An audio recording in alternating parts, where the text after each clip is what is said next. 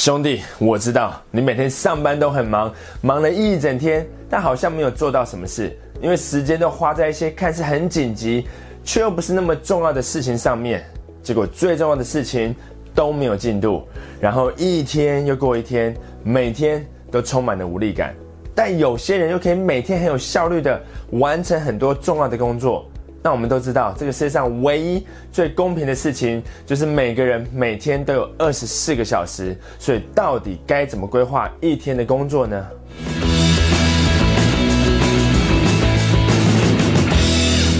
？What's up, guys？我是张麦克，欢迎收看今天的影片。我们今天要来讲一下如何有效率的规划你一天的工作。那些所谓的成功人士，每天的时间都是怎么安排的呢？到底有什么诀窍呢？首先，第一个可能就会让你感到有点惊讶，就是每天至少要睡满七个小时，因为光是睡眠不足，就会让你整天的效率降低，再好的规划你都没有办法执行。虽然有些成功人士宣称自己只需要四个小时睡眠，但美国的睡眠权威的心理学教授 David Dinges 表示，全球。只有不到百分之五的人口是属于先天少睡体质，这些人每天可能真的只需要四五个小时的睡眠就够了，但其他百分之九十五的大部分人口，包含你跟我在内，都需要至少七到八个小时的睡眠来维持身体最佳的运作状态。我是不知道那个睡眠权威是哪来的，但我下班回家用一用，就九点多了，随便看个漫画、划个手机就快一点了。我早上还要通勤赶上班呢。根本就没有办法睡到六个小时，好吗？但我假日都睡到自然醒了，但还是睡不饱。他妈，我真的有够累的。我可以理解你觉得自己没有时间可以睡觉，因为你舍不得晚上轻松愉快的时间太早睡。但根据美国宾州大学的实验发现哦，长期睡眠不但有六个小时的大脑，基本上跟熬夜的大脑状态是一模一样的。所以每天要至少睡满七个小时，你才会有足够的能量来执行一天的工作。第二个规划时间的重点，就是要开始进行规划。你每花一分钟在思考跟计划，就可以省下十五分钟的执行时间。规划代办事项最好的时间，就是在前一天的晚上，坐下来，拿出纸笔，将隔天要做的每一件事情都写下来。我是不喜欢下班之后还要想工作的事情呐，而且我晚上还要滑下手机跟看漫画，还要跟我女朋友讲电话，哪有什么时间做什么睡前规划了？你没有女朋友？我真的有啊，只是现在还没有挂稳家而已啊。这不是重点，但若有任何原因导致你无法在前一天晚上做好隔天的代办事项规划，那你可以在早上起来再做，在你开始看报纸新闻、回复 email、回复 line 的讯息之前。先思考一下今天一定要做完的每一件事情，然后都把它写下来。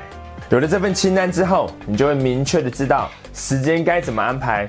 光是有这种确定感，就可以提升工作效率百分之二十五以上。几乎所有的成功人士都是用清单在工作的。有了代办事项清单之后，接下来第三点，在开始做之前，要先将代办事项依照重要性跟紧急的程度来安排顺序。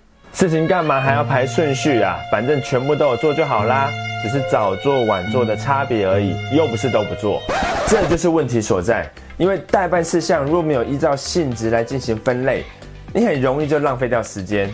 如果一个会计没有排序好自己的代办事项清单，他会发现自己一天要跑三次银行，但其实一次就可以办完所有的事情了。那表面上看起来他好像很忙，但其实就是在瞎忙。接下来第四点，将代办事项清单排序之后，每天早上第一件事情就是要直接先处理最重要的那件事，通常也是最困难的那一件事。我知道啊，但重要的事情通常很麻烦。我想要轻轻松松的开始一天工作，先做麻烦的事情很累耶。难道不能先做些简单的事情吗？最好是不要，因为你的专注力是有限的。如果把早上精神最好的时候拿来做些不怎么重要的事，那等到下午的时候，你还有力气专注在困难度高也最重要的事情上面吗？当然是没有办法。所以要排出顺序，把时间跟精力。都先花在处理最重要的事情上面。要知道一点，一个人在任何领域的成功，都是来自于完成的工作事项，像是一份做好的报价单、规划完善的提案、完成的训练时数，或是完成签约的一笔销售。但是任何的一个计划或是专案，都是由几个比较小的步骤组合而成的。所以执行的方式就是挑选出专案里面最困难的部分，先执行它，而且完成它，然后再依照顺序把剩下的部分做完就可以了。这种先苦后甘的专案制作方式，能够确保你的精神跟注意力都维持在最佳的状态。先做困难最重要的事情，棘手的部分完成了，后面收尾就简单了。时间规划的最后一点，就是不管再怎么忙，都要安排一些阅读、学习或是运动的时间，让自己维持在最佳的状态。因为就是连巴菲特跟比尔盖茨这种有出色成就的领导人。